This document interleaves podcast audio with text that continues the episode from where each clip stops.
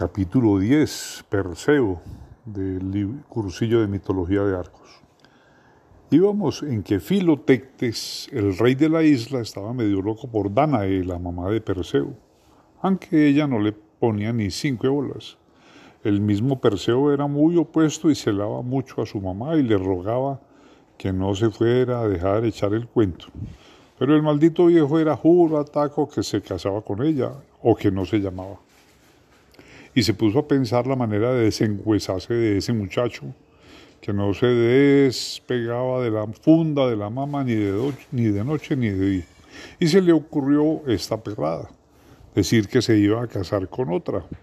Y para celebrar el compromiso armó una fiesta a todo taladro e invitó a todos los amigos de él, que eran una parranda de oligarcas, y también a Perseo.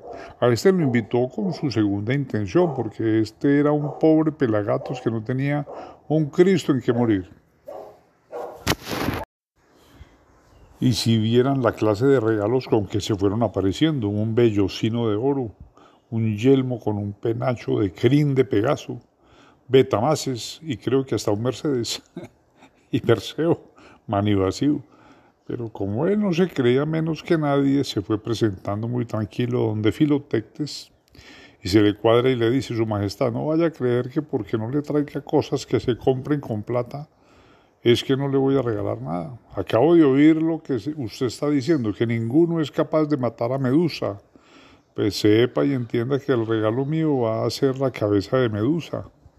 Y no se ríe, porque Filotectes se estaba riendo, pero era de la dicha, porque Perseo había caído en la trampa que él le había armado, que era cariarlo proponiendo una cosa bien trabajosa y bien peligrosa, porque él sabía que el muchacho era muy orgulloso y muy guapo y se le medía lo que fuera. Y Filoctetes lo que quería era salir de él, que iba, sí, que, que aquí sí iba a quedar como el que pisó el tranvía por ponerse a chicanear. Y les voy a decir qué era lo grave de ese programa. Resulta que Medusa era una de las gorgonas. Las gorgonas eran tres viejas horribles que vivían solas en una isla. En vez de pelo tenían culebras vivas en la cabeza. Eso era un culebrerío como el que he manejado yo toda la vida.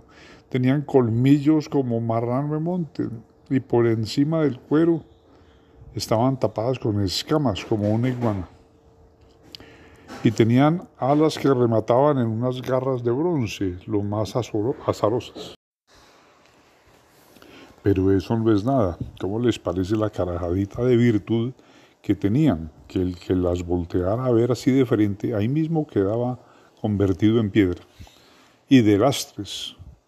La única que podía morirse era Medusa, las otras eran inmortales. ¿Qué tal la bobadita de compromiso en que se metió Perseíto por no dejarse poner el gorro de unos emergentes ahí? lo cierto del caso fue que mi hombre salió a cumplir lo prometido, pero sin una aguja.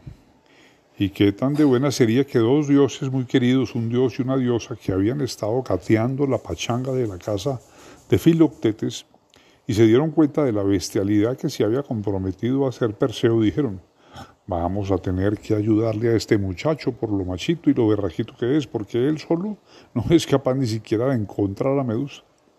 El dios era Mercurio, el mandadero de los otros dioses, y la diosa era Minerva, aquella que le había salido a Júpiter de la cabeza. ¿Se acuerdan? Ya, salí, ya va saliendo pues Perseo muy resuelto y muy a paso de vencedores pero a la vueltecita de la esquina se encontró con Mercurio, que lo ataja para decirle, no tenés que explicarme para dónde vas, ni qué vas a hacer. Yo todo lo sé. Lo único que debes hacer es dejarte llevar y obedecer todo lo que yo te vaya indicando. Primero que todo tenés que ir donde las ninfas del norte, a que te den tres cosas que necesitas de todas maneras para matar a Medusa. Y el camino para ir donde esas ninfas no lo conocen sino las greas, que son tres viejas horrorosas, hermanas de las gorgonas. Viven metidas en una cueva oscura y lo más raro es que no tienen sino un solo ojo para las tres y se lo van turnando. Vos llegas allá y cuando veas que la que lo tiene se lo quita para dárselo a otra, Ahí mismo se lo arrebatase y les preguntase cómo hace uno para ir donde las ninfas. Y como ellas en ese momento están ciegas, le dan a uno lo que les pida con tal de que les devuelva el ojo. Pues dicho y hecho, así lo hizo Perseo y las griegas le indicaron cómo se llegaba donde las ninfas. Entonces él cogió camino y apenas llegó allá, eso era de lo más amañador del mundo. Las ninfas eran unas sardinas queridísimas y muy alebrestaditas y no sabían qué hacer con él, como que estaban enratonadas porque se lo peleaban. ¿Cómo sería la cosa que ya le estaba pasando lo que al bobo del cuento? Yo creo que tengo tiempo de contárselo. Resulta que en la guerra de los mil días todos los hombres de un pueblo se fueron para la guerra.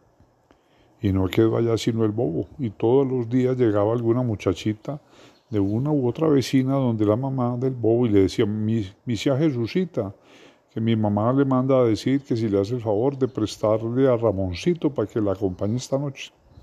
Que es que a ella le da mucho miedo de los ladrones y en esa se la pasaba Ramoncito todas las noches, de una casa en otra, hasta que una mañana le dice a la mamá, mamá, por Dios, no me vuelva a prestar más que van a acabar con yo.